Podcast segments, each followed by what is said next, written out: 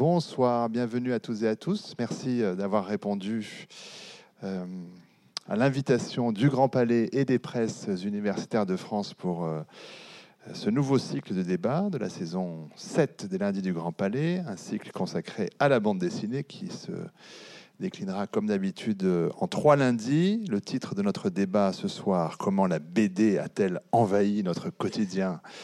Euh, des débats qui sont toujours placés sous le signe d'une question, plus largement d'un questionnement, euh, débats qui ne prétendent évidemment pas à l'exhaustivité, les questions posées n'appelant pas toujours d'ailleurs des réponses.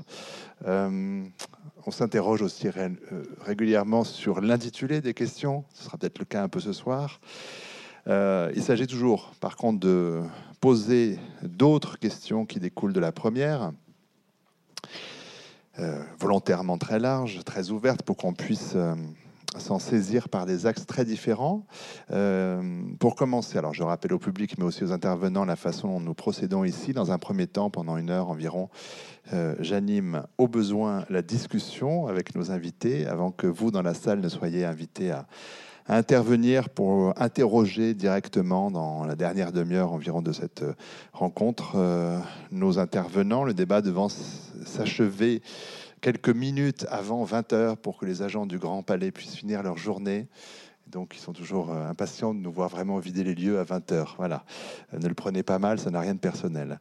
Euh, je vais poser bien sûr des questions à nos invités. je, précise, déjà que euh, je souhaite que chacune et chacun sur cette estrade se sente libre aussi de réagir, d'intervenir, de rebondir, comme on dit, sur les propos de tel ou tel. Euh, j'ai bien sûr des questions pour elles et eux, euh, mais ils ne sont pas obligés d'attendre toujours que je leur donne la parole pour la prendre.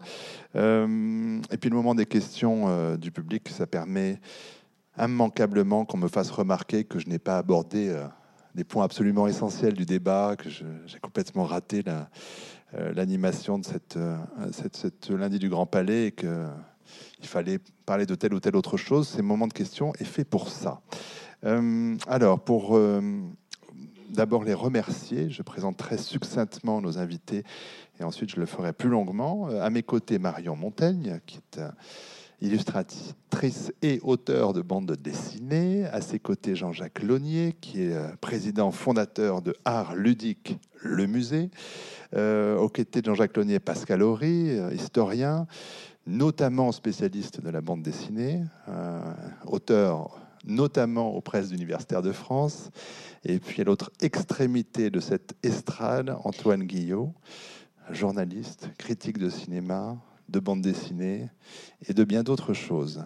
les, les, organisatrices de ce débat ont, pointé quelques questions dans l'invitation que je cite un peu rapidement, euh, des pages des journaux vers des séries poids lourds, d'une lecture de détente peu recommandée au passe-temps de l'élite intellectuelle. Comment la bande dessinée a-t-elle évolué au fil du temps? Comment est-elle devenue un objet littéraire et artistique? De tout genre et de tout registre Comment a-t-elle su conquérir tous et chacun? Bon, tous et chacun, on va peut-être en débattre. Euh, en tout cas, ça va nous occuper euh, une heure et demie, et largement. Premier tour de table pour présenter plus longuement nos invités euh, et leur poser une première question, ce qui permettra aussi de situer leur façon d'appréhender cette question titre de notre débat. Je vais évidemment commencer avec Marion Montaigne en précisant que vous auriez pu mal tourner euh, dans la mesure où vous aviez euh, plutôt envie de faire de la biologie ou de la médecine. heureusement, vos parents s'y sont opposés, préférant, je cite, vous voir devenir pauvre mais créative. C'est comme ça que vous avez suivi des études d'art heureusement, enfin, sur le droit chemin. Euh, et puis, en fait, euh, bah, vous conciliez ces deux passions, puisque euh, vous faites de la bande dessinée qui a souvent trait à la science. cela passe depuis 2008 par un blog. Tu mourras moins bête, entre parenthèses, mais tu mourras quand même. Le micro est ouvert, arrêtez d'y toucher. Et ne le prenez pas par la base, sinon le, le HF ne marche pas. Je donne des indications à tout le monde comme ça. Non, c'est pour mon camarade de la technique qui pourrait après... Hein, la science, vous savez, c'est assez précis. Donc, si vous prenez le micro par le bas, ça coupe les ondes. Euh, c'est mal foutu. Plus que des ondes négatives. Donc, ce blog, il a déjà donné naissance à, trois volumes. Euh, de, papier. le deuxième avait eu le prix du public culturel au Festival d'Angoulême. il y a aussi eu le, notamment le livre riche Pourquoi pas toi? Ce qui est une bonne question, avec Monique Pinson et Monique, Michel Pinson et Monique Pinson-Charlot, c'était chez Dargaud. Qu'est-ce qui montre, selon vous, que la BD a envahi notre quotidien? Parce que c'est un peu la question euh, reformulée. Euh, on pourrait dire, peut-être que vous pourriez dire, vous, Marion Montaigne, que euh, elle sert même la science à se propager. Ça pourrait être une des réponses. On s'en sert même pour cela. moi, je dirais pas que la BD a envahi le quotidien. L'image a envahi le quotidien. En revanche, c'est plutôt le quotidien qui a envahi la BD. C'est-à-dire qu'on Maintenant, il n'y a pas un seul domaine euh, qu'on n'aborde plus en BD, on peut, tout faire. Il y a une période où euh, tout le monde faisait euh, sa biographie. Maintenant, j'ai l'impression qu'il y a une ouverture vers, vers autre chose.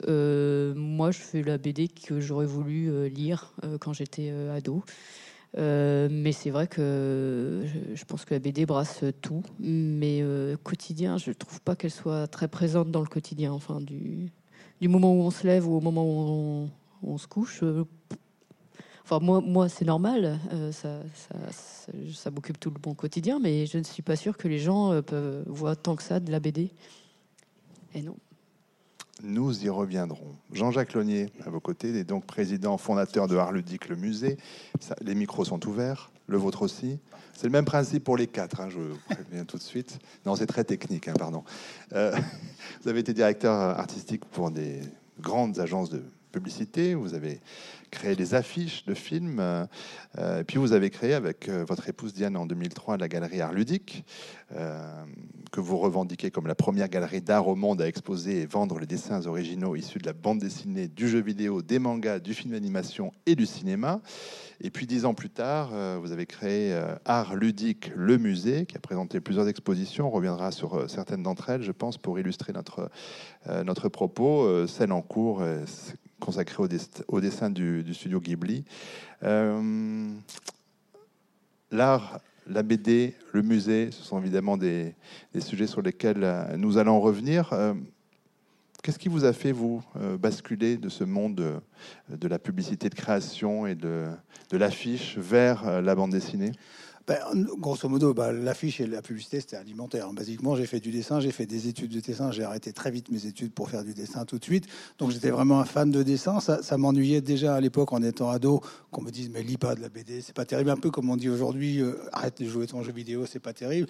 Et c'est vrai que cette galerie, quand on, je trouve que, euh, on y reviendra, j'imagine, mais décloisonner la BD de l'animation et de l'histoire de l'art, des illustrateurs du 19e et du jeu vidéo aujourd'hui, a une résonance étrange pour moi, parce que c'est quand même pratiquement les cartoonistes et les illustrateurs du 19e qui ont amené l'animation, c'est pratiquement eux qui l'ont fait. Donc, et quand Miyazaki, on parle de Ghibli, euh, Miyazaki est un mangaka à l'origine. C'est vrai que euh, je dirais que d'une certaine façon, ou quand on fait un blog, des choses comme ça, je, trouve que c'est dommage de cantonner les artistes de BD à un seul segment parce que euh, si on parle de, voilà, de, de, de, Miyazaki, de Johannes Farr, de tous ces, immenses artistes, de Moebius, sont passés à l'animation, aux jeux vidéo. Et c'est, voilà, je pense qu'on a appelé notre univers art ludique parce que c'est peut-être une référence à entertainment, comme disent les Américains, mais c'est d'une certaine façon du figuratif, narratif, contemporain. La bande dessinée en fait partie. Et en ce sens, on s'aperçoit pas qu'elle nous envahit pas maintenant, mais qu'elle nous a jamais quittés. On reviendra sur ces, pistes-là. Alors, présenter Antoine Guillot, c'est pour moi un exercice amusant. Ça fait quand même. Euh, on est à notre huitième saison, saison radiophonique en commun au quotidien. Donc, euh, je veux dire qu'Antoine Guillot est, donc journaliste, critique de cinéma, de bande dessinée, euh, producteur de la revue de presse culturelle quotidienne de la Dispute. arrivé à France Culture en 99 avec l'émission hebdomadaire consacrée au cinéma Personne n'est parfait. Euh, puis tout arrive, le midi, la grande table, et puis la dispute depuis 2011. Euh, et puis euh, vous intervenez également régulièrement dans Mauvais Genre, l'excellente émission du samedi soir de mon ami et collègue François Angelier. Euh, vous êtes vice-président de l'ACBD, l'Association des critiques et journalistes de bande dessinée, qui décerne tous les ans le Grand Prix de la critique. Ça vous vaut un aller-retour au moins à Angoulême, ne serait-ce que pour aller voter. Euh, pour varier un peu la question, ouvrir un peu plus le débat, le terme d'invasion euh, choisi par les organisatrices de ce débat, pas par moi, je précise, peut être entendu comme une déploration, évidemment. La BD a envahi notre quotidien, quel malheur. Est-ce que vous avez le sentiment que cette invasion est mal vécue par certains? Je ne vous parle pas de moi. Ou est-ce que la place importante de la BD aujourd'hui va de soi dans, notre société? Bah, si on se place euh, d'un point de vue euh, Finkel-Crotien, je dirais euh, oui.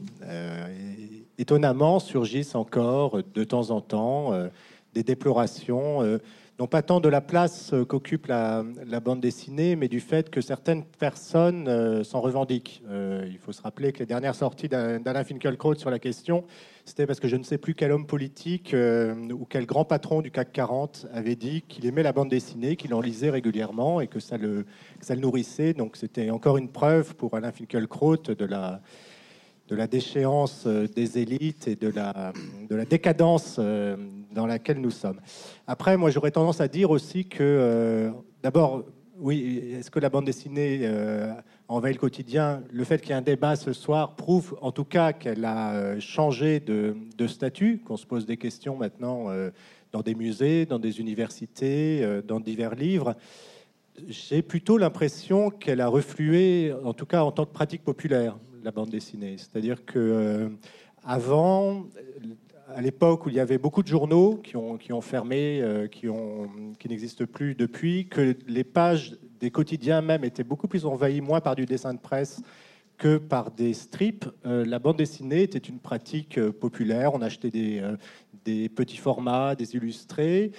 Depuis que ces journaux ont disparu et que la pratique de la lecture de la bande dessinée se porte principalement sur des albums qui coûtent cher, il y a eu un déplacement, euh, sans doute, j'ai pas, euh, il faudrait pour ça euh, avoir des études sociologiques plus, plus précises sur qui consomme de la bande dessinée, mais hormis peut-être pour les mangas qui restent parce que ça coûte moins cher, parce que c'est beaucoup plus diffusé, parce que ça reste aussi pour la jeunesse une contre-culture par rapport à, à, des parents qui, eux, ont lu de la bande dessinée enfant dans les années 60-70 et qui maintenant continue euh, à en lire. On peut s'opposer à ses parents en lisant des mangas parce que les mangas, comme les jeux vidéo, ça reste le, ça reste le mal.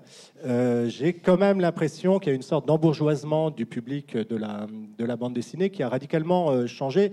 Alors, c'est devenu une culture majoritaire, c'est plus du tout une contre-culture, ça, ça c'est sûr. Après, les modes que ça prend, voilà, il y a eu des études sur lesquelles je reviendrai peut-être. Il y a une enquête euh, menée par la BPI en 2011 sur le lectorat de la bande dessinée qui montre que c'est pas tant une invasion qu'une généralisation et de ce fait une dissolution euh, qui fait que la bande dessinée devient une pratique courante parmi d'autres on reviendra tout à l'heure d'ailleurs aussi sur euh, le mode de consommation euh, de la bande dessinée en France par rapport à, d'autres pays. La question des, journaux et des livres, évidemment, est importante. Euh, je finis ce premier tour de plateau avec Pascal Horry. J'ai l'impression qu'on délocalise France Culture un petit peu sur ce plateau, mais enfin, on nous entend sur France Culture Plus dans, ce débat, donc tout ça va très bien. On a fait aussi beaucoup d'émissions ensemble pendant plusieurs années. Eh Pascal Horry, agrégé d'histoire, docteur d'État en histoire, professeur à à Paris 1 Panthéon-Sorbonne, spécialiste notamment de la bande dessinée au sein d'une autre spécialité qui est celle de l'histoire euh, culturelle euh, de notre pays. Vous avez publié plusieurs ouvrages au PUF, pas spécialement en lien avec la BD d'ailleurs, mais sur ce thème, on peut citer entre autres, euh, chez d'autres éditeurs, une biographie de Goscinny chez Perrin, une monographie sur un journal nazi pour enfants, le petit nazi illustré, euh, la direction de l'ouvrage collectif euh, L'art de la bande dessinée chez Masno, et puis euh, rappeler aussi que vous êtes critique de, bande dessinée pour les magazines Lire et l'Histoire. Peut-être pour rester dans notre discussion et, continuer cette piste-là par rapport à ce que disait Antoine Guillaume à l'instant, depuis quand l'université prend-elle au sérieux la bande dessinée, ce qui serait donc effectivement un marqueur de son évolution dans la société? Euh, depuis six mois. c'est assez sérieux, c'est-à-dire que euh, si, on remonte au premier séminaire qui se soit consacré à la BD, alors Cocorico, euh, mon université Paris 1 peut dire que c'était là, c'était en 69-70 mais euh, c'est assez mythique parce qu'on ne sait pas du tout ce qui s'est fait dans ce séminaire qui, a tourné court assez vite. Enfin, il y, a des noms qui sont assez connus des BD comme euh, euh, Lacassin, Coupry, qui ont animé quand même des séminaires. Pierre Coupry, bon, pour être plus sérieux, à l'école des hautes études, mais c'était à l'école des hautes études. Il faudrait rentrer dans le détail, euh, on ne peut pas là. C'était un marginal en plus. Il n'était pas du tout légitime. Il était euh, ce qu'on appelle un ingénieur d'études. Enfin, si on fait une, analyse sociologique, on comprend très bien qu'il était un outsider. Et il avait son petit domaine euh, qu'on lui avait concédé et il ne faisait de mal à personne. Bon, il était... Mais l'université, non, justement. Parce que le, le fond du problème, c'est qu'il n'y a pas d'art, il n'y a que des preuves d'art la bande dessinée, incontestablement, est devenue entre guillemets le 9e art, c'est-à-dire un mot qui apparaît dès le milieu des années 60. Mais les preuves de ça concernent plutôt des domaines comme les galeries, les musées, euh, les, médias, le fait que désormais il y a un marché, je crois que ce sera l'objet d'une autre euh, soirée, il y a un marché de, du 9e art. L'université, paradoxalement, traîne encore des pieds. Si je dis il y a six mois, c'est que qu'il s'est créé coup sur coup l'année dernière trois groupes de recherche pluridisciplinaires dans l'université française et, suisse précisément sur la bande dessinée qui ont commencé à développer des programmes. Donc enfin la, fameuse université se, bouge. Alors à titre personnel, j'étais complètement euh, euh, outsider effectivement là aussi. C'est-à-dire que sous le motif de faire de l'histoire culturelle, j'en profitais pour accepter des travaux sur la bande dessinée, mais je n'ai jamais prétendu être un spécialiste de la bande dessinée à l'université, sinon alors j'étais réduit à l'état de cendre. Votre carrière aurait fait long feu, elle aussi, c'est ça. Euh, alors, parmi les questions que soulève ce débat, et on va parler de la question effectivement des musées, de l'édition, des journaux, mais euh, savoir de quel BD on parle, euh, peut-être revenir vers vous, Jean-Jacques Launier, pour, pour dire qu'il y a une dimension populaire de cet art qui va, pour aller vite, de Tintin à Mickey. Puis il y a les nouvelles vagues de son déploiement, on en parlera avec les mangas euh, depuis de nombreuses années. Déjà, les romans graphiques, on va en parler, cette dimension plus auteur de, cet art-là. Mais est-ce que ce qui détermine, euh, ou ce qui explique euh, la place de la bande dessinée dans la société. Est-ce que ce sont d'abord les valeurs les, plus anciennes, comme Marvel, que vous avez mis à l'honneur au musée? Bah, c'est vrai que Marvel, par exemple, était un bon exemple. Euh, on a eu beaucoup de monde, comme vous le savez sans doute, et c'était intéressant de voir un jeune public découvrir, par exemple, que Captain America n'était pas arrivé avec le film Avengers, mais que quelque part il était né dans les années 40, que la couverture du premier Captain America, c'était le Captain America donnant un grand coup de poing à Hitler avant même que les Américains rentrent en guerre. Donc c'était des jeunes artistes à l'époque qui avaient envie que les Américains viennent aider l'Europe, qui était déjà, les Français étaient déjà conquis par l'Allemagne. Enfin, les gens se rendaient compte, en effet, de la portée culturelle de l'influence de la mythologie des chevaliers de la table ronde, mais aussi de l'influence artistique majeure. On avait 300 planches de Kirby, Ditko, Don Heck, etc. Et on s'apercevait que c'était finalement des créateurs d'univers qui avaient influencé le pop art d'une façon évidente. Des gens comme Jeff Koons aujourd'hui, euh, si Hulk est à Beaubourg, c'est quand même grâce à Kirby. Or, c'est vrai que ce sont des gens moins connus, alors que je pense que ce sont eux les vrais créateurs. Donc, encore une fois, quand je disais la BD nous a jamais quittés, c'est qu'elle inspire le cinéma, elle inspire le jeu vidéo, elle inspire les grands artistes mythiques euh, qu'on connaît bien dans le pop art, Liechtenstein, etc. Donc voilà, aujourd'hui, c'est vrai que elle est en train de gagner les lettres de noblesse qu'elle avait perdues pour des raisons d'histoire de l'art qu'on connaît bien, des mouvements artistiques euh, qui finalement ont un peu euh, mis de côté le figuratif narratif, mais nécessairement on aime tous, et la France est un pays de dessin, de peinture, de sculpture, donc le retour était inévitable. Si on parle de Marvel, on peut parler des, comics et d'une forme de consommation, alors avec des, magazines à, bas prix et aussi une place dans les journaux. Alors, je parle sous le double contrôle d'Antoine Guillot, euh, parce que dans un pays comme l'Italie, que vous connaissez bien, il me semble avoir lu qu'on consommait beaucoup de, BD sous forme de magazines avec des tirages assez importants. C'est un marché plutôt de presse, alors qu'en France, on serait tomber dans un marché qui est quand même plutôt un marché de livres aujourd'hui. Euh, ça change quoi justement dans la question de la perception de la BD au quotidien? Effectivement, si on ouvre sans jeu de mots son quotidien et qu'on a une, planche de, de cartoon, c'est pas la même chose que si on va acheter un livre mais encore une fois, euh, la France, euh, enfin l'espace franco-belge euh, dans lequel on peut inclure la, la, Suisse est une exception en fait mondialement dans le mode de consommation de la bande dessinée. Parce que vous parlez d'Italie, effectivement, l'Italie, on achète sa, bande dessinée en kiosque, les Dylan Dog et, autres qui sont des, des séries multiséculaires maintenant et qui ont toujours le même succès. Mais au Japon, le manga s'achète dans les kiosques, se lit dans le dans le train euh, le temps d'aller à son, bureau et euh, ensuite aux États-Unis euh, le comics et encore le mode de consommation majoritaire, même s'ils sont apparus avec les romans graphiques, l'objet de librairie qu'on peut, peut garder chez soi. En France, c'est ce que je disais tout à l'heure, le fait que, le, au début, il faut se souvenir que les, les albums, c'était l'exception. C'est-à-dire que quand une série paraissait dans Spirou, euh, Tintin, plus tard Pilote. Si l'éditeur trouvait qu'il pouvait y avoir éventuellement un intérêt, on en faisait un, album. Mais toute l'histoire, et c'est d'ailleurs la difficulté pour appréhender l'histoire de la bande dessinée, même s'il y a maintenant des, rééditions, des travaux de fond, de patrimoine qui se font, c'est que la majorité des bandes dessinées qui sont parues avant les années 70 sont perdues à jamais et ne sont connues que des spécialistes parce qu'elles n'étaient pas reprises en album, tout, simplement. Maintenant, depuis la crise de la presse euh, bande dessinée dans les années 80, euh, 90, euh, où maintenant il, il reste, paraît-il, je crois, 70 supports de bande dessinée en France, mais qui ont une diffusion très restreinte et qui n'ont plus rien à voir avec les centaines de milliers d'exemplaires qui étaient lus de façon hebdomadaire. Les, les, les comics dans les journaux euh, enfin, les comics, le strip dans les journaux ont complètement, euh, ont complètement disparu. Avant, on en trouvait, euh, on en trouvait régulièrement partout.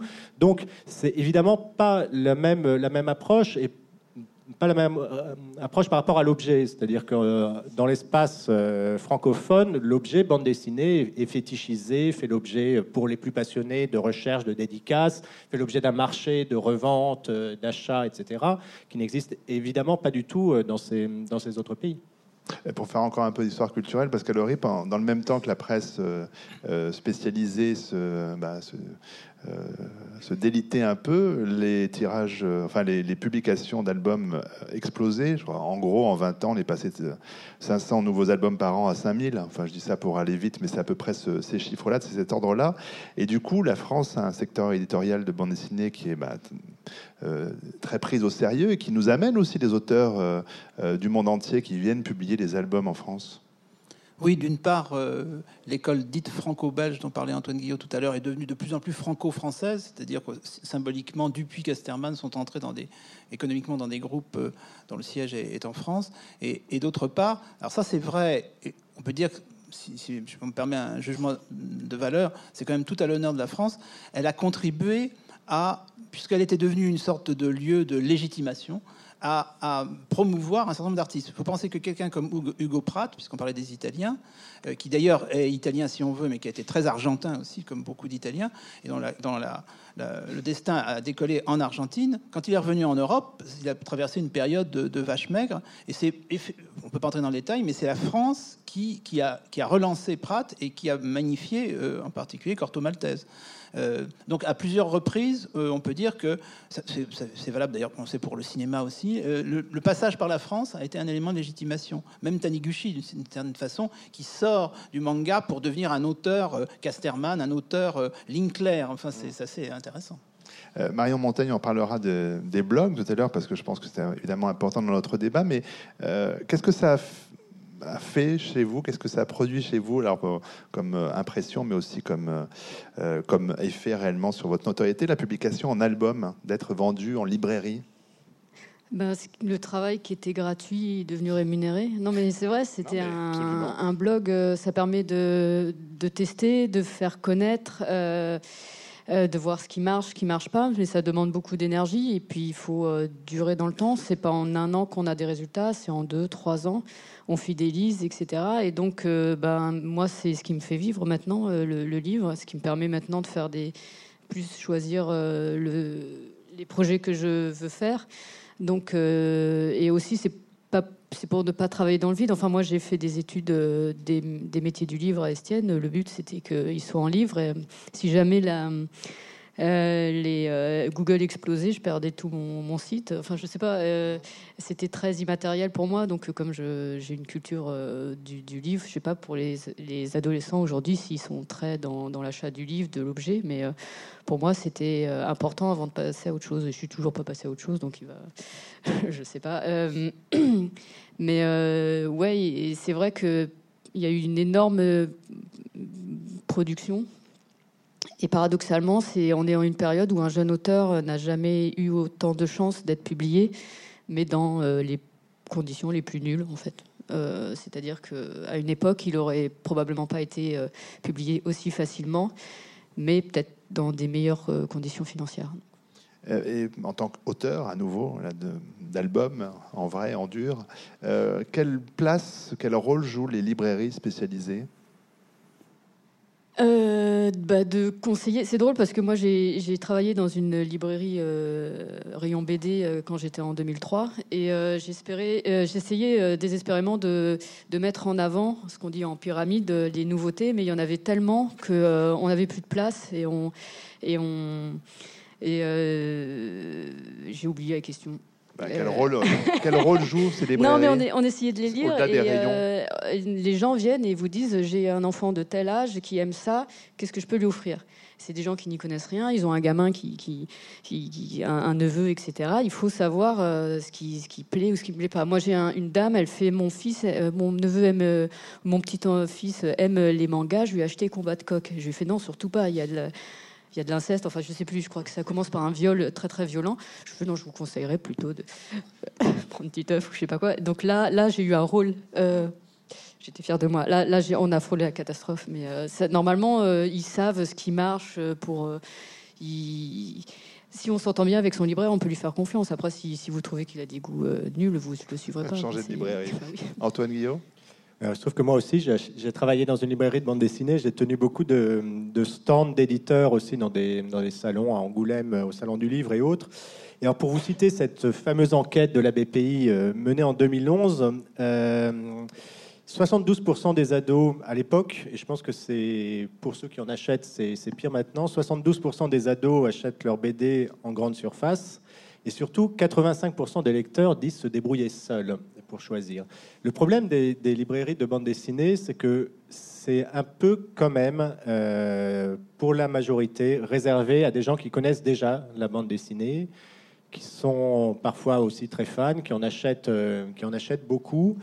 C'est très intimidant pour quelqu'un qui ne qui ne connaît pas la bande dessinée d'oser rentrer dedans. C'est-à-dire que euh, une personne qui voudra acheter une bande dessinée, et j'ai toujours adoré les mamies qui venaient rentrer, euh, qui rentraient, qui demandaient un conseil comme ça, mais ça reste, ça reste l'exception. Et euh, il est plus facile d'acheter une bande dessinée chez Leclerc, euh, dans, un, dans, un hypermarché, y compris hypermarché de la culture comme, euh, comme FNAC, Cultura et autres, parce que d'abord vous avez ces piles qui vous disent quoi acheter parce que c'est les, les meilleures ventes. Vous avez d'excellents vendeurs aussi qui vont vous conseiller, mais qui voilà, vous, intimident, vous intimident moins. Les, les librairies de bande dessinée sont devenues pour beaucoup des lieux de spécialistes on peut acheter des produits dérivés, où on peut acheter des, euh, éditions originales, des tirages de tête, euh, des choses comme ça. Je crains, mais c'est le problème des librairies de toute façon euh, en général, et encore plus maintenant qu'il y a un gros marché d'achat de, de bandes dessinées sur Internet, que, le problème soit pire. Pour, l'anecdote, la, la librairie de bande dessinée pour laquelle j'ai travaillé a fermé. Comme pas mal de librairies tout court. Hélas. Mais à propos de lieux intimidants, alors Pascal Horry, euh, euh, Tintin, que vous aimez beaucoup notamment, est entré au musée à Beaubourg. Euh, on a vu Crumb au musée d'art moderne de la ville de Paris, pour exemple. pas mal de musées ouvrent ou leur simèse à, des planches ou à des auteurs de bande dessinée. Est-ce que c'est une reconnaissance par le musée de la BD ou est-ce que c'est le désir d'attirer un nouveau public au musée?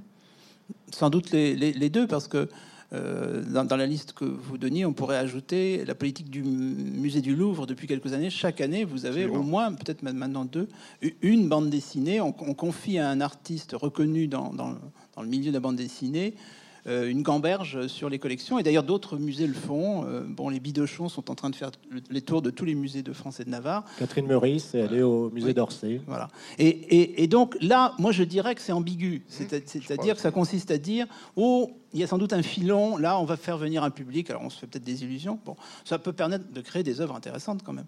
Alors, par ailleurs, il y a l'autre question qui était dans, dans celle que vous posiez, à savoir qu'il y a une reconnaissance mais déjà plus limité, sous la forme alors d'ouverture de musées. Les, collections d'Angoulême, Angoulême pas festival, mais Angoulême musée, il faut peut-être distinguer les deux. Il y a un lien, mais ce sont deux institutions très autonomes, l'une par rapport à l'autre.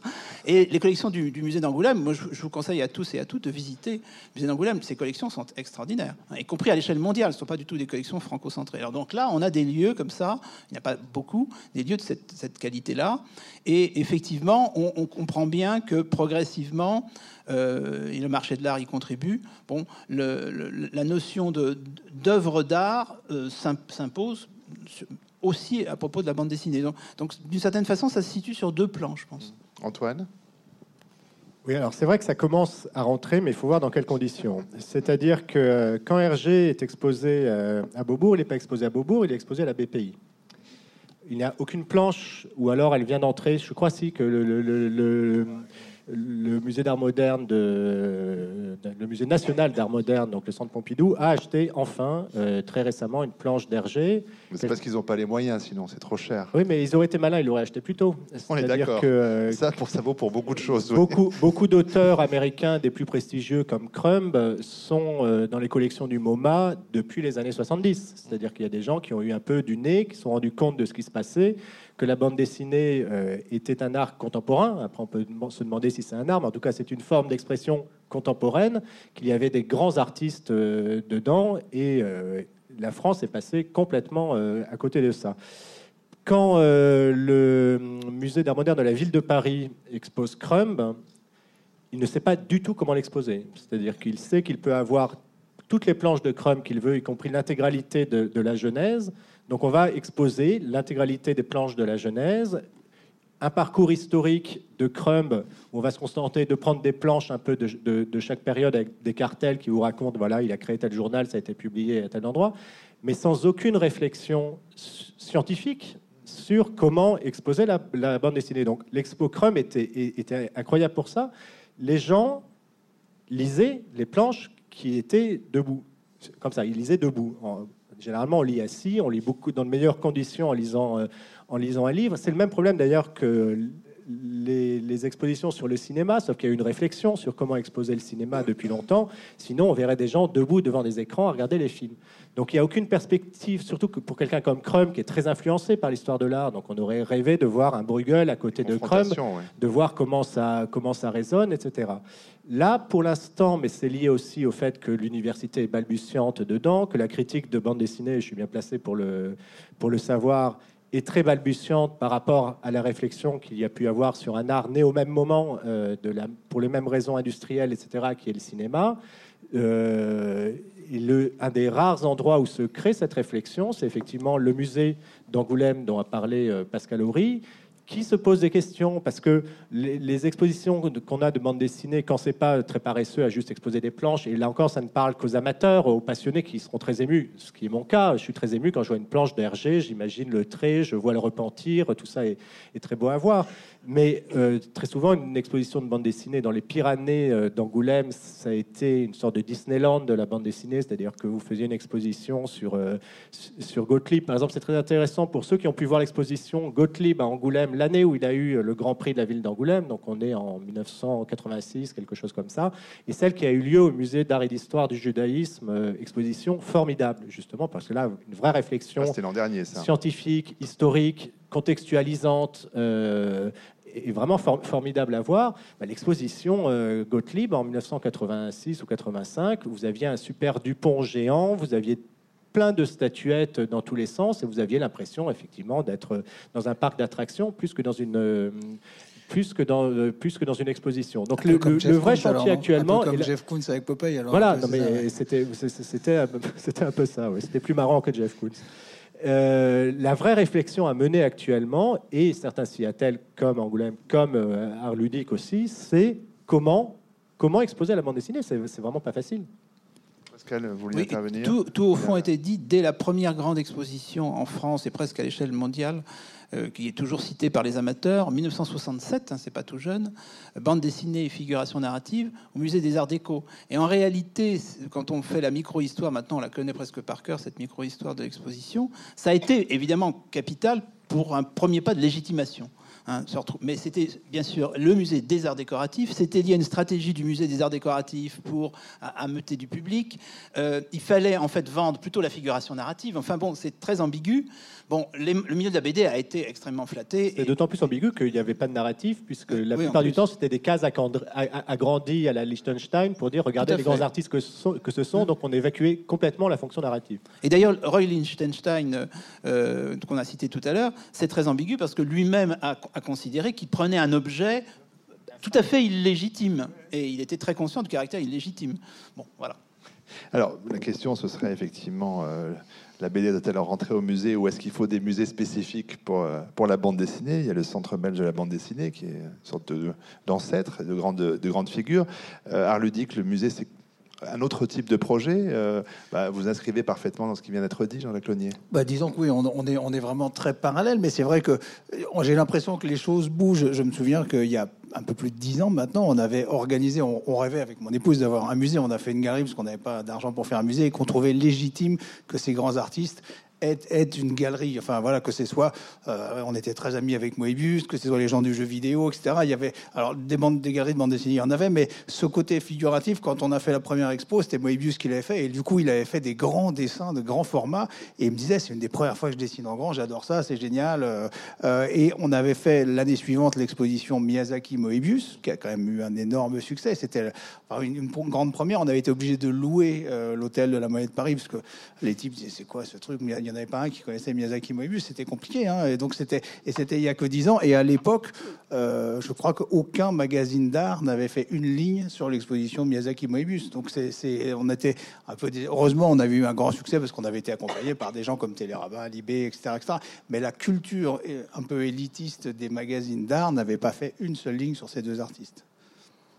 Alors que maintenant, euh, régulièrement, on sort, Voilà, un, on sort un dossier, généralement au moment d'Angoulême, euh, sur euh, voilà, bande dessinée et art contemporain, euh, bande dessinée et sexe, etc., mais qui sont plus des dossiers, euh, des dossiers prétextes. Je tiens à préciser que France Culture avait abondamment parlé de cette euh, très bonne, très bonne exposition, non, mais qui pour le coup, justement, voilà, provoquait quelque chose de plus que de simplement voir des planches de l'un ou de l'autre. Il y avait un vrai dialogue et il se produisait. euh, C'était une, une des rares expositions pertinentes qui ait eu lieu. Merci. Alors, légitimation euh, suite, Marion Montaigne, j'ai lu euh, un, un beau portrait de vous euh, dans Le Monde, dans les pages sciences. Oui. Comment vous avez vécu cette, euh, cette forme de légitimation? Ben, c'est marrant parce que moi, c'est pas, je suis pas vraiment euh, forcément euh, appelée à, à exposer dans les grands, euh, dans les, dans les galeries. Vous n'êtes pas à l'abri. Non, c'est c'est imprésentable. Enfin, c'est c'est le bazar. Euh, non, mais c'est- même pas des, enfin les, les, les Bon, ancêtres. on a les- dit les ça longtemps de Crumb, hein, vous savez. Donc, Oui, mais euh, au moins lui, il fait des cases bien rangées. Moi, c'est nous, on travaille beaucoup en numérique, donc on Certes. le repentir, il y en a dans tous les sens. Après, on, on re-range, donc ça va poser euh, d'autres problèmes. Oh bon, bah d'accord. on, on en numérique, ce sera au parlera, musée. c'est Oui, oui, ce ouais. sera au musée de trouver les solutions. hein. Absolument. Euh, ça y est, j'ai encore. Non, c'est les- être dans les pages sciences du monde. Ah oui, bah ça c'est oui, bah c'est c'est vrai que moi euh, je pense que j'attire des gens qui justement étaient euh, intimidés par euh, par les libraires BD parce que c'est vrai que c'est assez intimidant ces lieux où euh, où il y a plein de gens bizarres et de figurines euh, avec des experts euh, qui se battent. Pour, pour telle ou telle euh, version de, de, telle édition euh, publiée à telle époque, et etc. Euh, donc le blog permet de, de toucher un public qui lui, ben, il, il lit pas forcément de BD, il en a peut-être pas forcément vu, mais son collègue lui en a parlé entre midi et deux. Et d'ailleurs, on le voit dans les connexions, c'est les gens qui travaillent. Quoi. À 8 heures, il y a une hausse. En plus, suite, il y a plus rien. À midi, ça se reconnecte. Et si je publie vers 17 heures, ça râle parce que les gens sont sur le trajet du retour. Donc je sais à quelle heure à peu près je dois publier parce que c'est une autre consommation euh, liée euh, au quotidien des gens. Et quand ils viennent en dédicace, c'est un peu la sortie. euh, euh, ils connaissent pas, c'est la première fois qu'ils entrent dans une librairie, c'est la première fois qu'ils demandent une dédicace. euh, c'est un, un autre milieu qui, qui pas d'experts comme ça, je sais pas.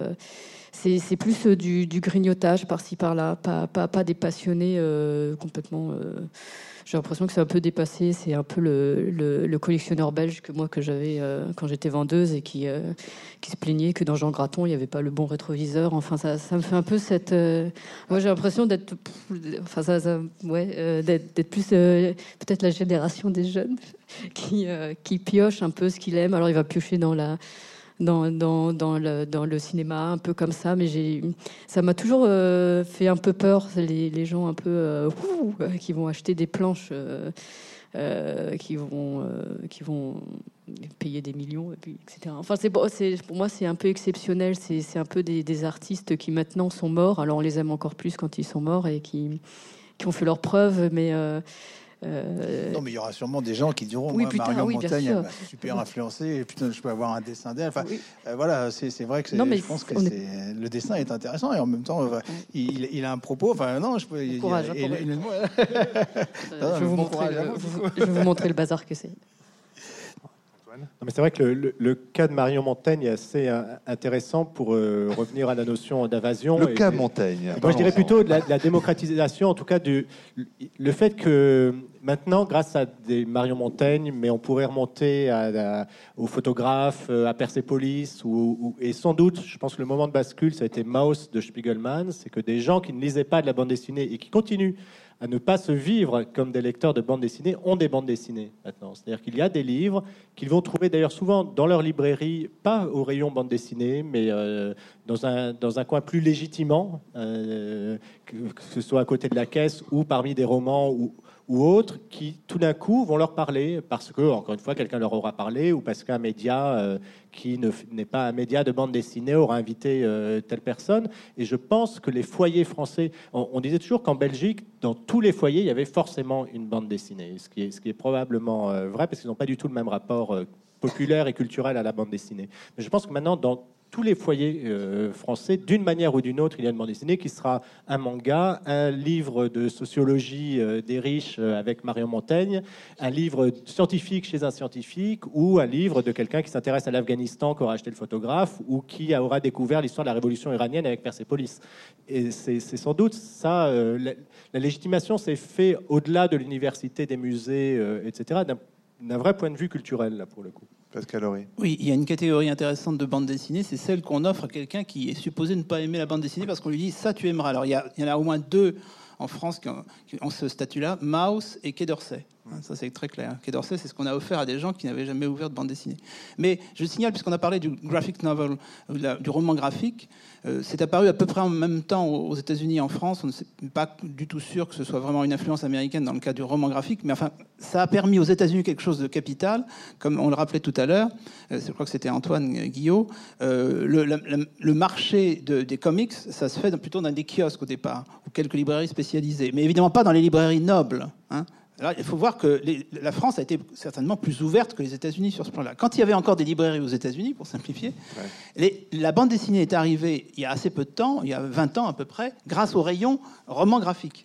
Mais jamais une librairie américaine n'aurait vendu de comics. hein. Alors grâce au et à la chose, parce qu'il faut reconnaître que le format, l'épaisseur, roman graphique, alors là, c'est entré dans la librairie. Donc il y a une dimension commerciale intéressante. Là, ça, répond euh, aussi à une, des questions sur la légitimation. Euh, euh, Henri Filippini, journaliste critique, historien de la bande dessinée, disait en 2000 La BD, c'est avant tout un art populaire destiné à la détente, ce n'est pas du tout un produit pour l'élite intellectuelle. Est-ce qu'on peut encore dire ça en 2015 Ça me rappelle euh, ce que disait euh, Desproges que, sur une critique où euh, il avait lu euh, ce film n'a que pour but de faire rire les gens. Il dit mais C'est pas mal. mais c'est c'est du boulot de faire rire les gens, c'est c'est du boulot de s'adresser aux gens. Les les, les, les comiques en, en bave pour vous faire marrer, je trouve ça très très condescendant. Euh, c'est euh, non, c'est enfin ça n'a rien de ça c'est purement bien intellectuel euh, qui, qui veut bien regarder la, la, fou- la foule d'en haut.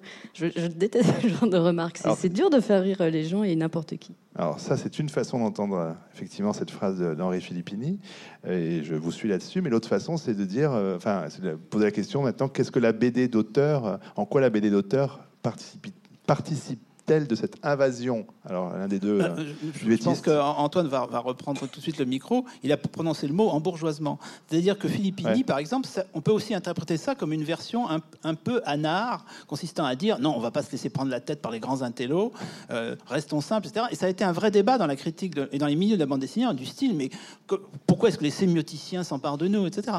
Donc je, je crois qu'il y, a un vieux fond libertaire aussi bien chez les artistes que dans une partie de la critique, qui est en train de s'effriter à son tour, parce que effectivement, bah, ça y est, le système est lancé. Les anards d'hier entrent au musée, donc peut-être qu'ils mettent un peu d'eau dans leur anarchisme, etc. Moi, je dirais qu'il y a surtout un vieux fond. C'est-à-dire que Philippini, non, mais Philippini est, est- est représentatif de ce qu'a été la bande dessinée. Si vous prenez la- les, auteurs contemporains de la jeunesse de Philippini, et je pense que c'est aussi sa jeunesse qui regrette quand la BD était un grand art populaire, puisqu'il était un des rares à pouvoir écrire dessus aussi, euh, il se considérait comme artisan et pas artiste. Voilà, c'est-à-dire que euh, vous diriez à Franquin, vous êtes un grand artiste, oh, vous savez, je fais mes petits dessins, euh, etc. Et on entend encore beaucoup on, dans, on dans- disait ça à John Ford, cette- il répondait à la même chose. Absolument. Non, mais voilà. Non, non, mais pré- précisément. Bon, il y avait de la coquetterie chez John Ford aussi. hein. C'est vrai. Euh, chez, Franck, chez Franquin, c'était tout à fait, euh, tout à fait authentique. Je l'ai moins bien connu. que- donc, euh, Pardon? je l'ai moins bien connu, donc je vous crois sur parole. Mais euh, pour reprendre ma petite étude de la, de la BPI en, en 2011, il est intéressant de voir que 80% des, des Français interrogés estiment que la bande dessinée est un art à part entière, mais seulement 9% la voient comme une pratique culturelle. Intéressant, c'est-à-dire que c'est à la fois un art, oui, mais c'est un art populaire considéré comme effectivement pas étant pris de tête. Mais vous poseriez la même question dans le cinéma si vous rapportez les entrées faites par, un, par le cinéma d'art et essai, je parle même pas du cinéma le plus euh, radical, euh, du cinéma de recherche, et euh, les grands succès commerciaux comme La Famille Bélier en ce moment. La bande dessinée, comme le cinéma, a besoin de ces deux dimensions. reste un art populaire majoritairement dans ses pratiques, dans sa consommation. Il suffit de regarder les chiffres de, de- vente. euh, Ce sont des grandes séries, euh, des grandes séries populaires. Souvent des reprises de vieilles séries, euh, genre Black et Mortimer, qui, se vendent beaucoup plus que, l'original ne s'est jamais vendu à l'époque. Et puis existe tout un secteur de, défrichage, d'invention, de renouvellement de la bande dessinée. Et Chris Ware ne se vend peut-être pas énormément, mais grâce à lui, la bande dessinée fait des pas de géant. Voilà, mais on pourrait dire ça de tous les arts. Enfin, entre, on, a parlé récemment, euh, je- je- j'en ai parlé des, euh, des 10 meilleures ventes de livres euh, qui viennent d'être publiés par le, le Figaro avec GFK. Ben, le premier, c'est toujours euh, Guillaume Musso. Mais Patrick Modiano, grâce au prix Nobel, euh, arrive sixième. Voilà, donc il y a de l'espoir. Seulement cette année. hein. Il sera plus là dans le palmarès de l'an prochain. Guillaume Musso, il sera certainement euh, premier ou deuxième ou troisième. Mais alors justement, mais pour continuer euh, sur, sur l'un des points évoqués, euh, sur le, le- le fait que c'est le quotidien qui a envahi la, bande dessinée, je ne sais plus qui disait ça tout à l'heure, euh, il y a tout ce qui est effectivement BD euh, de reportage, BD documentaire, euh, Patrick Chapat, euh, Guy Delisle, Charles Masson, Emmanuel Gilbert, enfin donc tous ces auteurs-là bah, qui parlent du monde, qui parlent de géopolitique, qui parlent de guerre, qui parlent de, bah, documentaire, oui, au sens, strict. Pascal Horry, ça aussi, alors pour le coup, ça, ça ancre davantage encore la bande dessinée. La bande dessinée est partout et parle de tout. Oui, c'était une formule de Marion Montaigne, je crois, un rendant à César tout à l'heure, qui disait que c'était le quotidien qui avait envahi la bande dessinée Bravo. plus tôt. Et je, je crois que c'est juste parce que sinon, ce qui a envahi notre quotidien, moi je penserais que c'est plutôt la musique, par exemple. On n'y réfléchit pas peut-être, mais nous n'avons jamais baigné autant dans la musique, MP3 ou pas. hein. La bande dessinée, ça se discute déjà beaucoup plus. Mais en revanche, effectivement, il y a deux signes. On n'aurait pas imaginé ça il y a 50 ans. Filippini, etc., pourrait se retourner dans sa tombe, si j'ose dire. Premièrement, l'autobiographie en BD. Vous imaginez l'autobiographie en BD à l'époque d'Hergé euh, C'est impensable. Maintenant, ça devient même. Alors là, quand on est critique de bande dessinée, le nombre d'autobios qu'on qu'on reçoit chaque semaine. Et d'autre part, la BD de reportage, effectivement. C'est-à-dire que ce qui, était réservé à d'autres euh, formes d'expression, euh, maintenant est absorbé par la BD. Et, là, je pense qu'il y a une, partie de ruse aussi, quand même, chez certains éditeurs. Mais 21 est quand même un superbe magazine, c'est pas la question. hein. Et il y a même d'ailleurs des imitateurs, Loncourt, etc. Mais euh, c'est vrai qu'on on pourrait imaginer que on, on- on se confie essentiellement à photographie, par exemple, et au texte. Non, la, bande dessinée, maintenant, peut-être d'ailleurs l'élément essentiel de l'achat de, de 21 parfois. Euh, Jean-Jacques Launier, est-ce qu'on peut imaginer un- une exposition euh, art ludique un de ces jours sur bah, cette dimension documentaire ou de reportage euh, par le dessin? C- Certainement, mais c'est c'est vrai que je, je- je trouve qu'il est quand même important de dire que Doré faisait de la bande dessinée, enfin que la bande dessinée c'est pas d'aujourd'hui. Donc c'est vrai qu'il y a des magnifiques planches que des gens comme Windsor McKay, encore une fois, qui passe de l'animation, enfin faisaient quand même des planches déjà il y a très longtemps. Que bizarrement on a l'impression qu'à partir du moment où ils meurent, ils deviennent artistes. Et c'est, je pense que c'est important de. Non, mais c'est c'est vrai qu'il y a un vrai regain euh, bah, de, de, de Pratt, de Hergé, de Moebius, etc. À partir du moment où ils disparaissent un peu, d'un seul coup on leur confère un certain respect qu'on qu'on qu'on veut pas trop leur donner. Disons qu'au départ, il fallait être mort. Maintenant, de, de son Ça- vivant, quand même, ça s'arrange des gens comme Möbius, Bilal. ça a commencé avant. Ça a ne commencé quand la. Fondation Cartier, il Voilà. il l'a Ouais. fait rentrer tout d'un coup dans un, dans un univers dans la bande dessinée. Oui, enfin, il avait 72 ans du coup. hein, mais il était pas euh, mort. Mais, mais... Mais maintenant, je veux dire, c'est vrai que, en tout cas, légitimer un peu ces artistes à travers cette dimension était un peu triste. Je pense que c'est important de dire que la BD, ça fait très longtemps qu'elle est là. Et encore une fois, je trouve que c'est vraiment important de, de donner des repères. Et encore une fois, voilà, on parlait de Persepolis qui était passé à l'animation, de Sfar, de Miyazaki. Je pense que tous ces gens-là sont purement des artistes. Et, Marion elle-même qui passe du blog à autre chose. Je pense que c'est encore une fois dommage de peut-être les segmenter. Si on fait une expo, ce sera peut-être une expo de reportage, mais où les types vont faire des crayonnés, des dessins, peut-être des sculptures comme le faisait Daumier à une certaine époque, parce qu'il passait du dessin à la sculpture. Ah, c'est une vraiment magie du dessin et de la peinture. Et les artistes de BD nous amènent tout ça aujourd'hui et on en a besoin. Marion, vous, riez sous cap alors. Non, non, non, non mais on, va en discuter. Non, mais je suis d'accord. non, mais on est, on est aussi liés. Euh, euh, nous, on adapte aussi. Euh, nous aussi, on travaille sur une adaptation du, du blog, mais c'est aussi c'est aussi lié à nos études. C'est très, c'est très consanguin. Euh, maintenant, on n'est pas juste euh, auteur de BD. Avant, on a fait des études. Euh, moi, j'ai fait des études d'animation. J'ai pu aussi, quand on montre une, une, animatique, des layouts, je sais ce que c'est. Donc, ça, ça met un. J'ai un pied à, plusieurs endroits. Donc, je ne sais pas si. Les, gens s'intéressent à plusieurs choses. Il y, a, une manière un peu, des fois, de, compartimenter euh, ce que font les gens. Je me souviens, je crois que c'est Polony qui disait euh, que c'était une arnaque intellectuelle de dire que c'était bien que les enfants lisent. Elle dit c'est pas du tout la même le, cerveau ne travaille pas pareil quand il lit une BD que quand il lit un roman. Donc évidemment, elle, elle disait il faut qu'ils lisent des romans, euh, leur cerveau va mieux se fabriquer. Et, elle avait des, commentaires terribles qui disaient que non, les gens ils peuvent. Euh, moi, je lisais en parallèle pour le aussi bien le rouge et le noir, euh, même si j'en ai bavé au, lycée, et à côté, je lisais des mangas et je, lisais. enfin, les, gens ne sont pas juste lecteurs de, livres, lecteurs de BD, lecteurs de. Ils sont ils piochent. Enfin, on, on en revient toujours à la même chose et ils vont dans des expos, etc. Donc, euh, de, même que Bernard Lahire et quelques autres sociologues ont bien montré que, par exemple, Wittgenstein adorerait lire des romans policiers. Le mélange des genres, euh, c'était souvent caché, c'était en dessous de la table, etc. Maintenant, on ose avouer ce que, vous dites, effectivement. Euh, pour rester sur la question de l'animation, peut-être je vais revenir vers Antoine Guillaume, mais je parlerai évidemment avec Jean-Jacques Loignet qui a consacré aussi une exposition à, Pixar notamment. Mais la place du cinéma d'animation dans la, dans la déferlante. Alors, c'est BD, hein, le cycle ici au Grand Palais, mais euh, on est dans le dessin. Euh, est-ce que les millions de gens qui voient les films de Pixar, par exemple, euh, ça donne des lecteurs ou pas?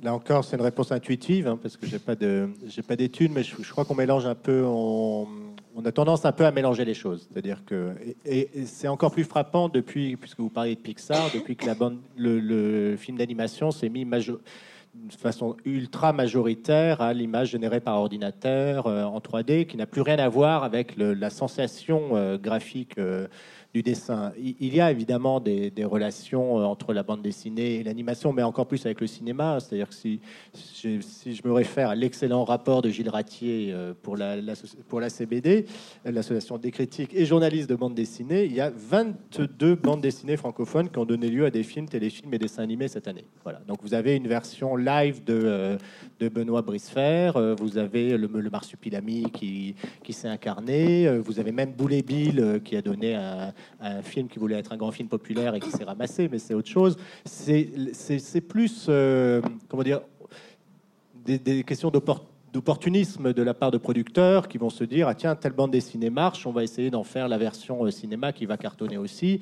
Il y a aussi évidemment la dimension créateur d'univers euh, des, auteurs de bande dessinée mais là encore ça n'a rien de rien de nouveau euh, des gens comme Möbius Mézières sans eux il n'y aurait pas de Guerre des étoiles ou de ou d'Alien mais je suis pas sûr que ça articule vraiment ça fait partie d'un tout effectivement. Un consommateur un, praticien de romans policiers ira peut-être voir un polar au cinéma mais euh, est-ce qu'on va dire que l'un influe l'autre crois, il est toujours très euh, inopportun, je, pense, de lier l'animation et la bande dessinée, dans la mesure où, en tout cas, moi, en tant que critique, ce sont deux langages qui sont qui n'ont rien à voir. Euh, j'apprécie ma manière critique d'aborder un film d'animation ne sera pas du tout la même que pour celle d'une bande dessinée parce que c'est pas la joliesse du dessin ou, l'univers imaginé qui va m'intéresser, c'est comment ces artistes quand ce sont des artistes, utilisent le langage et le font évoluer. Et évidemment, ben, euh,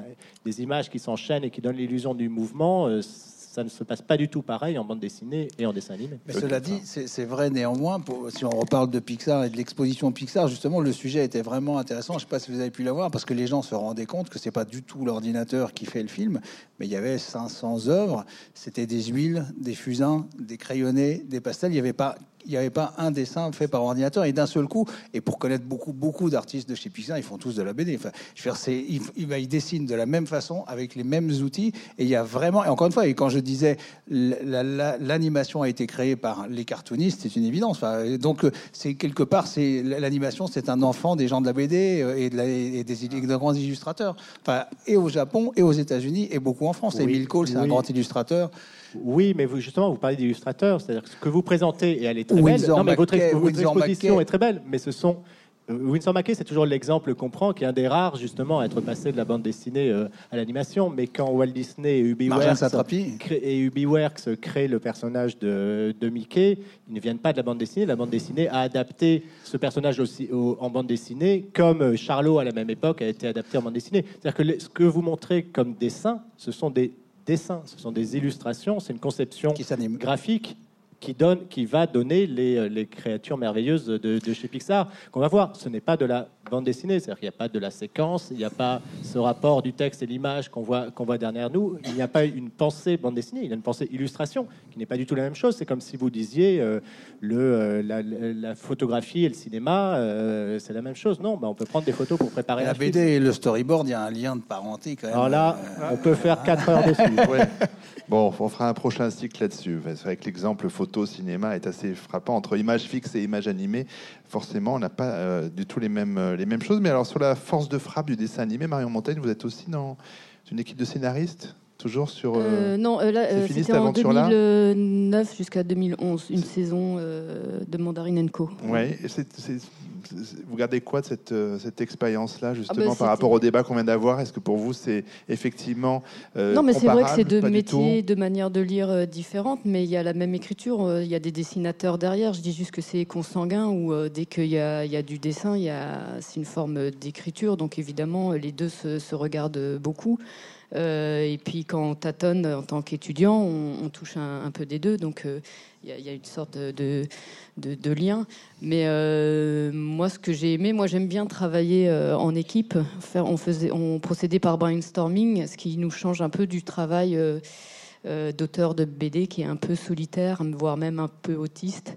Euh, donc on, se retrouvait, on faisait des brainstorming et après on, repartait chacun avec euh, des synopsis et on, et on les écrivait. Et c'était bien, c'était sur une, série qui s'appelait Mandarinenko et on était assez libre. La France 3 nous laissait assez libre d'écrire ce qu'on voulait. Donc on, ouais, on s'est bien amusé.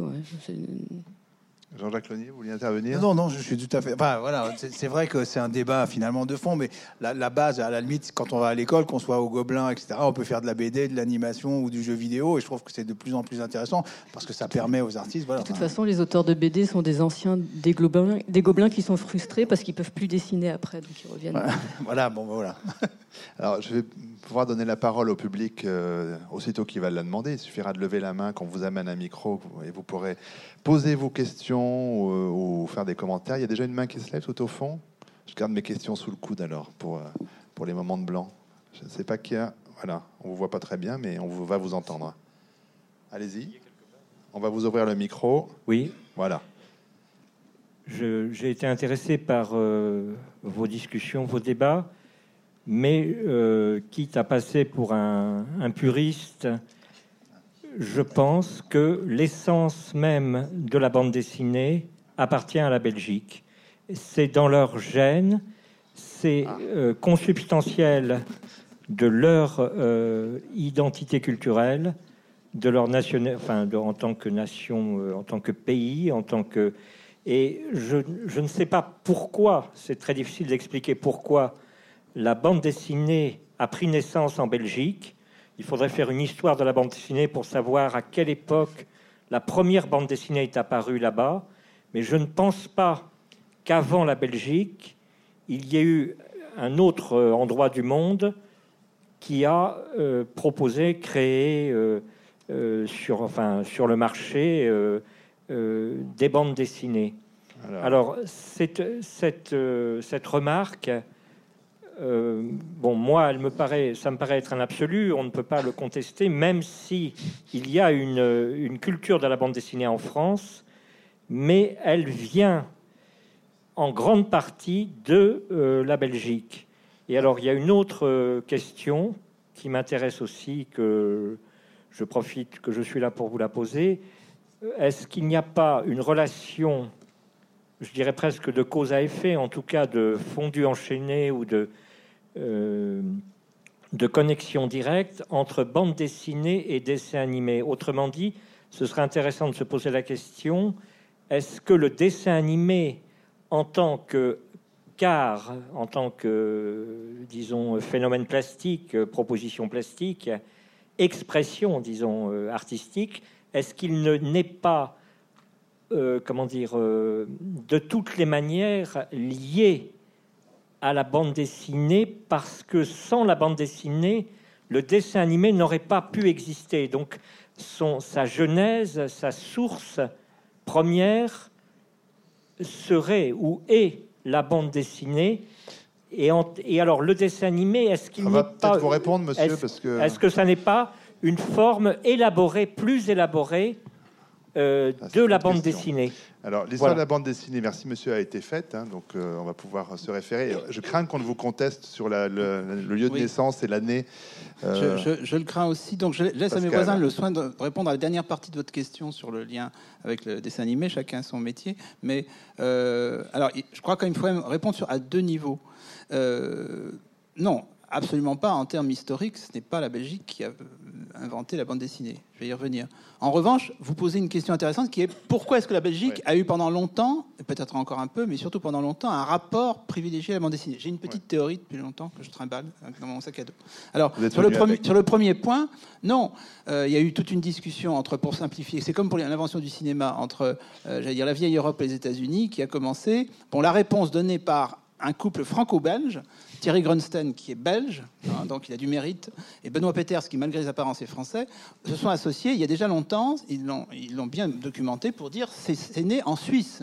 Rodolphe Töpfer, 1837, des histoires euh, en Bon, estampe. on va pas rentrer dans le détail, mais c'est pour vous dire que non. Et puis, après ce moment-là, Bush, euh, Wilhelm Bush, etc., vous avez un grand moment américain, et l'école belge n'intervient que dans les années 30. hein. Voilà. Bon. Donc, quand même, non. Donc une centaine d'années après. Oui, voilà. En, en revanche, il y a un rapport spécifique de la bande dessinée à la Belgique, et moi, j'y vois. Attention, de la La surdétermination. L'identité belge, dont il reste tellement peu de choses aujourd'hui, c'est le choix catholique de la contre-réforme. Il n'y a plus de Belgique le jour où, dans les années 70, on a vu des moines qui se tapaient sur la gueule dans le même monastère, les uns étant flamingants et les autres francophones. Là, il n'y avait plus de Belgique, honnêtement. Donc, c'est ça l'identité profonde, c'est le catholicisme. Et là, du coup, vous avez un catholicisme militant qui, doit lutter dès le XVIe siècle contre les protestants et qui sait utiliser toutes les techniques de propagande, propaganda fidei, la propagation par la foi. Hein, vous avez un jésuite qui est quasiment l'inventeur lointain du cinéma, qui apparaît au XVIIe siècle. Bon. Et euh, comme par hasard, la Belgique, c'est le pays des jésuites, c'est le pays de l'art baroque, c'est le pays de cette propagande. Et vous constaterez que Casterman, c'est un éditeur qui a d'abord vendu des missels, que Dupuis était notoirement lié euh, à l'épiscopat belge, et, et que Hergé, etc. C'est-à-dire qu'il y a un lien intrinsèque entre euh, une certaine conception euh, de la propagande catholique, pour être très clair, qui utilise les méthodes les plus modernes, à, l'époque des, jésuites du XVIIe siècle ou du XVIe siècle, comme, enfin oui, du XVIIe XVIIIe siècle, comme euh, dans l'entre-deux-guerres euh, avec l'action catholique. Qui, la JOC est née en Belgique aussi, mais évidemment dans un cadre extrêmement moral. C'est pour ça, je termine, que la bande dessinée de l'école belge a bien résisté aux lois moralisatrices qui ont été prises par exemple en 1949, parce que là le coup près est tombé sur une bonne partie de la production américaine, parce que euh, c'était un peu trop sexualisé, toute proportion gardée par rapport à aujourd'hui, c'était rien, mais enfin bon, trop violent, etc. Alors que la bande dessinée belge était à la fois moderne, mais complètement clean sur le plan moral. Et la deuxième partie de la question?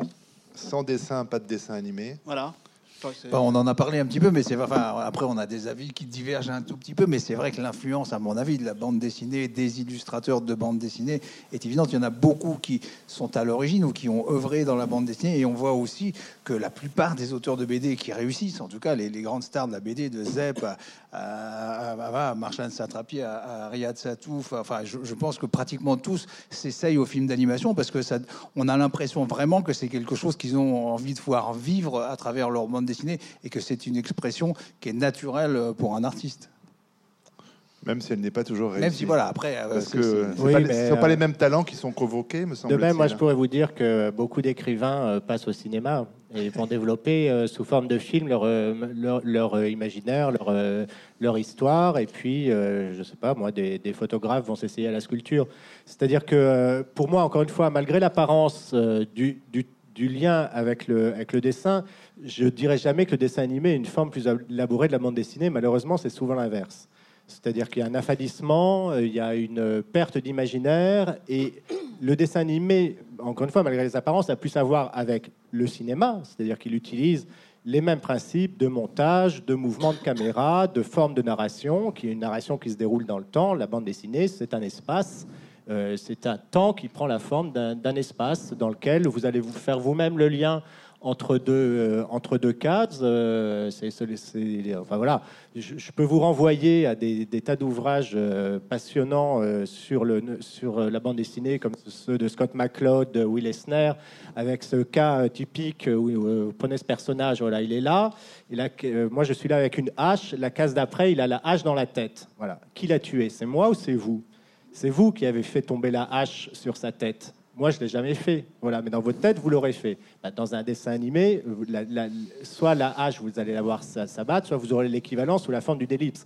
encore une fois, ce sont des formes de narration qui, pour moi, sont tellement différentes, malgré l'utilisation d'un même moyen qui est celui du, dessin, que euh, pour, moi, ce sont vraiment deux choses extrêmement différentes. Emile Cole, puisqu'on parlait de lui tout à l'heure, à ce que je sache, n'a jamais publié de bande dessinée. En tout cas, il venait il venait pas de là. Et euh, c'est plus des utilisations euh, des produits dérivés dans un sens ou dans l'autre, parce que des dessins animés, euh, vous prenez tous les, grands Walt Disney, ont fait l'objet après d'adaptations sous forme de bande dessinée.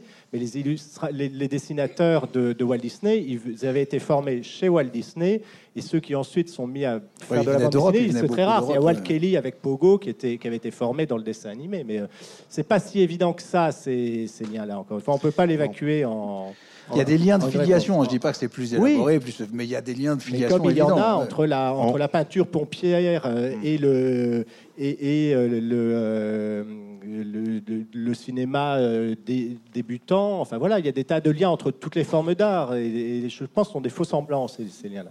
On va prendre une autre question plutôt. Quelqu'un avait demandé la parole. Le de vous amener un micro. bonsoir. Euh, justement, euh, sans vouloir euh, repartir sur ce débat animation et bande dessinée, j'aimerais connaître vos avis sur les nouveaux médias tels que par exemple Turbo Média, initié par Balak et, Malek, ou par exemple les projets de Stéphane Villemain qui a tendance à faire beaucoup de, BD GIF. Donc savoir ce que vous en pensez, si vous pensez que ça peut être, je sais pas, une, expansion de, de la BD, en tout cas sur le support multimédia. Euh, bah, c'est drôle. Enfin, je suis en atelier avec euh, Balak et euh, bah, c'est un animateur à la base, encore une fois.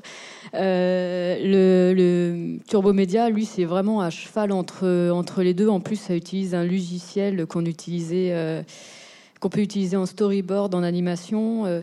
donc c'est une c'est une digestion des deux mais c'est vrai qu'on c'est pas c'est pas le même la même manière euh, de s'exprimer. Par exemple, les gifs animés qu'on voit dans Professeur Cyclope de, de Villemain, c'est c'est répétitif, ça fait des boucles. Euh, tandis que ma case, vous, normalement, vous la voyez qu'une fois, sauf si vous voulez la, relire. Mais c'est une expérimentation euh, pour, euh, pour voir comment ça marche. Moi, je la trouve un peu angoissante. en, fait, en plus, une histoire un peu chelou de crotte de nez chien, enfin, au début. Et le fait que ça se répète, c'est un peu bizarre et ça, ça, ça apporte quelque chose. Donc, ils, expérimentent. ça, ça cheval entre les deux. C'est pas il y, a des notions de, cadrage, d'animation euh, qu'ils ont bien géré, surtout Malek, qui, est, un très bon animateur. Ils, abattent vraiment beaucoup de dessins. Donc euh, c'est un peu moi, je pourrais pas faire euh, euh, comme eux parce qu'ils ont j'ai un peu oublié, mais il faut, être un bon avoir un bon bagage de, de dessinateur d'animation. Donc euh, c'est pas vraiment de l'anime, c'est c'est de la recherche, ça tâtonne. Mais après, il y en a certains qui aiment pas. Moi, je j'aime pas tout euh, en, en gif animé. Je, je trouve que des fois, ça colle pour euh, certaines sensations qu'on veut faire euh, vivre. Les turbomédias, moi, ça, ça m'amuse. Au bout d'un moment, j'ai l'impression de jouer avec un PowerPoint quand ça me fait bon, ah, une image, ah, oh, une bulle, super, ça apparaît. Puis au bout d'un moment, bon, bah, je me lasse. Ça tâtonne. Euh, c'est justifié. Ça, ça dépend ce qu'on veut raconter. Ça, dépend du rythme qu'on veut prendre. Si on veut prendre. C'est une, question de support. Si on est euh, plus cinéaste, on va faire du dessin animé. Si on est plus euh, art séquentiel, c'est lié. C'est encore une fois des, cousins, mais c'est pas pas pareil. On n'exprime pas la même chose. avec ces, je, ne pense pas que toutes les BD peuvent être mises en turbomédia ou en GIF. C'est vrai, ce ce qui est intéressant, c'est ce qui est créé pour le, pour le turbomédia. C'est-à-dire qu'on a actuellement des, outils euh, qui sont utilisés de manière très balbutiante, qui va créer certainement quelque chose, je ne sais pas comment on l'appellera euh, dans 50 ans, euh, si, ça, si ça persiste. Mais c'est vrai que la, ch- la chance de la bande dessinée, à cause de ce que vous voyez là, c'est que tel quel, ce qui est vraiment la forme imprimée, c'est difficilement piratable. C'est-à-dire que c'est pas très satisfaisant, ça l'est, mais c'est quand même pas très satisfaisant de lire une bande dessinée en PDF euh, piratée euh, parce qu'on la bouge, euh, parce qu'on on, on- on perd l'ensemble de la composition. C'est pas simplement des cases qui s'enchaînent, c'est une forme comme ça qui a c'est la fameuse tabularité de la bande dessinée qui a, qui a son sens.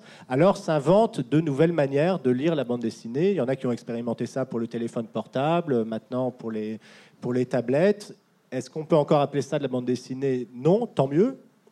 Mais euh, voilà, euh, pour l'instant, il est difficile d'en parler parce que ça fait quoi 5 ans, 5-6 ans, même si des gens comme encore Scott McCloud, dont je parlais tout à l'heure, des gens comme Marc-Antoine Mathieu essayent de trouver ce qu'on peut raconter euh, avec ça. C'est encore très très prématuré de, Mais- de dire vivre. l'intérêt que ça peut avoir. Mais pour le coup, c'est peut-être par là justement que euh, ça va envahir le quotidien, parce que si ça vient sur les smartphones, si ça vient euh, sur les écrans, c'est une autre façon aussi d'être euh, présent, sans doute. Je n'osais pas, j'osais pas parler du jeu vidéo encore, parce que déjà que l'animation, mais c'est vrai que euh, Bilal a fait du jeu vidéo, Moebius a fait du jeu vidéo, le studio Ghibli vient de sortir un jeu vidéo fabuleux, et encore une fois, je pense que c'est des expressions graphiques différentes, en effet, dans, la finalité, mais d'une certaine façon, c'est un artiste figuratif, narratif à la base, qui maîtrise le crayon, l'aquarelle, le dessin, et, et après, qu'il a envie de s'exprimer d'une certaine façon, quelqu'un comme Moebius, ben là, vous le savez mieux que moi, mais on le connaissait bien, enfin, passer de l'architecture au film d'animation avec les maîtres du temps, au design de cinéma avec Abyss ou Willow.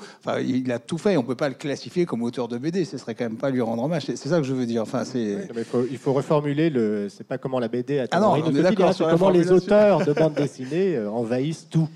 Ah, voilà. Absolument. Alors voilà, ça oui. Il est temps de le dire finalement. Euh, Est-ce que nous avons alors le temps de vous amener un micro, mademoiselle, puisqu'elle va venir du fond de la salle, parce qu'elle est au deuxième rang. Pardon. Euh, quelle heure est-il 19h42, tout va bien. Alors, c'est au centre. Mademoiselle, si vous pouvez relever la main pour qu'on voit là.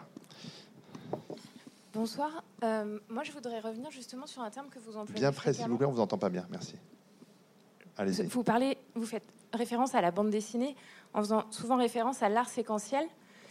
Et du coup, ça me fait penser à une lecture que j'ai eue qui s'appelle, euh, enfin, qui est un ouvrage d'Éric Maigret qu'il a co-dirigé sur justement euh, pour parler de la bande dessinée comme une médiaculture. Et il y a un des, un des chapitres dont je ne me souviens pas du titre, mais qui justement, mais je me demande si c'est pas Smolden et Peters qui mettent en avant la place du dessin humoristique justement dans la construction de la bande dessinée. C'est une, une, une approche euh, bah, plutôt d'histoire culturelle. Et donc, euh. Et donc ça, voilà, ça remet quand même euh, un petit peu en cause ou ça, propose autre chose que l'art séquentiel dans lequel une certaine théorie de la bande dessinée va. Et par ailleurs, vous décorrélez quand même as- assez, j'ai l'impression, l'animation de la bande dessinée, alors qu'il n'y a pas que Winsor McKay qu'on peut citer. Il y a des gens actuellement comme Bill Plimpton, par exemple, qui à la base vient du dessin de presse et du comic strip. Et quand on lui parle, et je sais parce que j'ai écrit un livre avec lui, donc il dit qu'il fait de la bande dessinée. Donc voilà, lui déjà, c'est que des questions terminologiques, mais c'est quand même important. De la même manière que quand vous parlez du dessin animé, mais en fait, le dessin animé de Winsor Mackey, ça n'en était pas. C'est un terme qui est arrivé hyper tardivement et c'était pas du tout pareil. C'était pas du tout linéaire ni, ni, ni de l'art séquentiel. Winsor Mackey qui fait de l'animation. Et donc, ce que je voulais dire, c'est que voilà, je pense qu'il y a quand même des liens qui sont plus profonds, plus à creuser. Et peut-être vous pouvez refaire une euh, table ronde de 4 heures à nouveau à ce sujet-là. Mais euh, voilà, Plimpton, par exemple, actuellement et depuis 30 ans, quand il fait du comic strip qui se déclame et réclame lui-même de la bande dessinée et de l'animation, et quand il fait des courts-métrages complètement hallucinants, expérimentaux à, fond, on dirait d'ailleurs du Emile Cole, euh, je veux dire, c'est complètement de l'interrogation de la ligne, on a de la métamorphose d'un trait dans de l'autre, de la courbe, etc. Voilà. Donc je pense que, en fait, c'est quelque chose historiquement. Enfin, il y a des nouveaux modèles, des nouvelles technologies, mais historiquement, on est toujours dans une. Oui, non, mais il y a, des liens, euh, certes, mais encore une fois, quand Bill Plimpton fait du strip, euh, il fait pas la même chose, même s'il est dans un univers cohérent, que quand il le fait sous forme d'animation. Et je trouve ça formidable euh, dans les deux cas. Pour, reprendre, euh, je sais plus ce que vous disiez euh, au début. Ah oui, sur, sur la question de, de la bande dessinée comique. Qu'elle soit comique, d'aventure, euh, de science-fiction ou autobiographique, ça reste de l'art séquentiel dans la mesure où il y a séquence et il y a articulation euh, de deux cases. Donc, euh, et, la bande dessinée comique encore plus. Et le strip de le, strip américain fonctionne beaucoup sur la séquence. Donc, c'est pas je n'oppose rien quand je parle d'art séquentiel et de. encore une fois, il y, a, il y a la forme d'un côté, le contenu de l'autre. euh.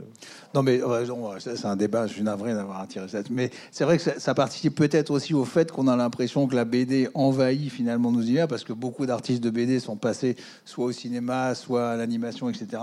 Et, que du coup, c'est vrai qu'on les voit un peu partout. Quoi. Euh, Et, qu'on voit Marvel au cinéma, et qu'on voit les, les Japonais, que d'une certaine façon, cette, ce- cet écho de la BD euh, est devenu un peu euh, sur, tous les médias. Oui, ben là, on est plus dans une question sur les médias, effectivement. C'est quand on fait réagir. euh, Alors maintenant, ils se sont un peu, ils ont un peu disparu, mais quand on demandait leur avis euh, à tout bout de champ à Marjane Satrapi ou à Johan Sfar sur les grands événements mondiaux, encore une fois, ce sont des figures de. C'est une autre histoire. Encore la starisation de l'auteur de bande dessinée, euh, l'émergence d'un Enki Bilal, euh, d'un euh, d'un Zep, enfin de- des, auteurs qui tout d'un coup sont identifiés, ont un rôle dans les médias, mais ça c'est plus l'histoire de nos médias, c'est la manière dont on utilise un Welbeck, dont on utilise tel ou tel artiste pour nous dire une vérité, une vérité sur le monde. Là, alors peut-être que c'est. Mais ils sortent, la- tous, ils mais sortent tous des cases de la BD Oui, pour faire oui. autre chose. hein. C'est pour Oui, ça que je dis encore, peut-être que... c'est- c'est encore la légitimation de, de- de la bande dessinée, mais c'est presque inquiétant de se dire qu'il faut qu'un qu'un auteur de bande dessinée devienne réalisateur de films pour, euh, pour être connu. Voilà, Riyad Satouf, ce qu'il fait en bande dessinée est formidable. Ce qu'il fait en cinéma euh, peut l'être aussi, mais pas pour, les, pas pour la même raison. Or, c'est évidemment le succès des beaux gosses qui fait que tout d'un coup, tout le monde a connu, euh, a connu Riyad Satouf et qu'à l'inverse, ça a permis de découvrir euh, ces vies secrètes des jeunes et autres Pascal Brutal. Mais encore une fois, là, je pense qu'on est plus sur le mode, sur l'hystérisation des médias et qui fait qu'on a besoin de, de mettre à penser et de- et d'experts euh, dans tous les domaines. quoi. Une autre euh, question de la salle. Oui, une main s'est levée, juste euh, moins loin. Ça, C'est bien, ça va être pratique. Merci, mademoiselle. Faut pas toucher. On va vous le rouvrir. Par- Parlez dedans, c'est bien. Un, deux, encore. Un, deux, un, deux. Ah. ah oui, mais si les gens éteignent les micros, alors là, ça ne va pas du tout, ça. Merci. Euh, voilà, on, on considère que la bande dessinée a- enfin, aussi une sorte euh, de, média un peu, bâtard euh, entre, l'écriture euh, littéraire et, un, dessin qui peut être euh, du plus figuratif au, plus abstrait en passant par, des formes euh, de collage. Enfin, un, média où justement une, une certaine expression peut, peut se libérer. Euh, D'où, à mon avis, toutes les corrélations euh, qu'on fait avec euh, le cinéma d'animation ou tout autre média. À mon avis, je crois que la, que la bande dessinée est un, support extrêmement perméable et qui permet, euh, autant comme Marion Montaigne le fait, euh, d'inclure euh, des, euh, des, cours, euh, euh, je peux me permettre de vulgariser, de, de, de sciences, euh, où, euh, où, comme, comme par le passé, on, on voyait euh, toute une gamme de bandes dessinées qui se déclinaient dans, euh, euh, soit la parentalité expliquée en BD, ou enfin voilà, ce, ce genre de BD que je n'apprécie guère, mais qui malheureusement euh, fait, fait les choux gras d'une certaine. enfin voilà. Excusez-moi, je, je, je m'emporte un peu. Voilà, je, pense justement euh, que, la bande dessinée a un, grand avenir et qu'elle va continuer, même si je n'aime pas le terme, à envahir notre quotidien. Euh, quand on voit peut-être que, que le turbo-média n'est peut-être pas une solution euh, qui, va, devenir pérenne, mais on voit énormément de, liens qui se, font, je trouve, et qui peut augurer des très bonnes choses, même si... attendez, je, un peu, mais euh, je crois que qu'on a, qu'on a peut-être en France, en tout cas, une vision euh, très très infantile de, la bande dessinée. J'ai pour ma part étudié en Belgique, en fait, l'histoire de la bande dessinée. Effectivement, il y a un regard totalement différent entre France et Belgique, où la France euh, continue d'avoir une certaine condescendance par rapport à, à- à ces publications. Et je pense que justement, on arrive là à une certaine maturité.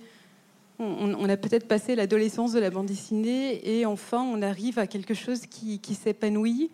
Et je pense que c'est au- à, nos à, la culture et à ses, enfin, ses- ses plus hauts euh, représentants de nous de- d'encourager cette, cette pratique.